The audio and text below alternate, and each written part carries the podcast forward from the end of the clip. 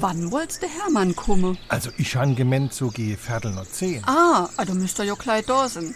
Aber man weiß ja, wie das ist bei den Handwerker. Da heißt's Viertel noch zehn und dann kannst du froh sein, wenn sie bis um 12 Uhr da sind. Eine Weile aber. Da ist der Hermann aber anders. Wenn der er bis zusah, dann halt er sich auch dran. Außerdem ist es jetzt hier grad mo Viertel noch. Braucht also gar noch nicht zu schellen. Ich schelle ja gar nicht. Ich menn ja nur dann, wenn's heißt. Ali, was ist dann, dass do Wetter Sinn? Um genau Viertel noch. Oh, oh, oh, das da wundert mich jetzt aber. Quatsch. Auf der Hermann kannst du dich verlassen. Ein Mann, ein Wort. SR3. Warum wir so reden. Wie man schwätze. Ein Mann, ein Wort bringt es auf den Punkt. Was laut gesagt wurde, das gilt. Es schwingt aber auch mit, dass auf diesen einen bestimmten Mann Verlass ist.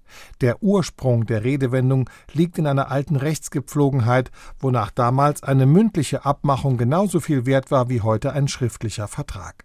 Dass die Formel schon sehr alt ist, sieht man daran, dass sie bereits 1605 in dem Buch der Deutschen Weisheit verwendet wird.